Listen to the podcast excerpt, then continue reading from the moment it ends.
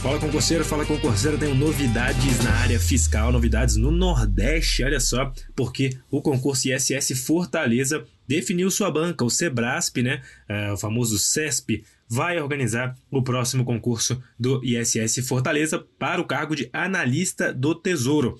Esse certame já estava com a comissão formada desde fevereiro deste ano e uma nova seleção é esperada desde 2019. E a informação está no Diário Oficial de Fortaleza, do dia 31 de março, e são previstas aí 40 vagas, tá bom?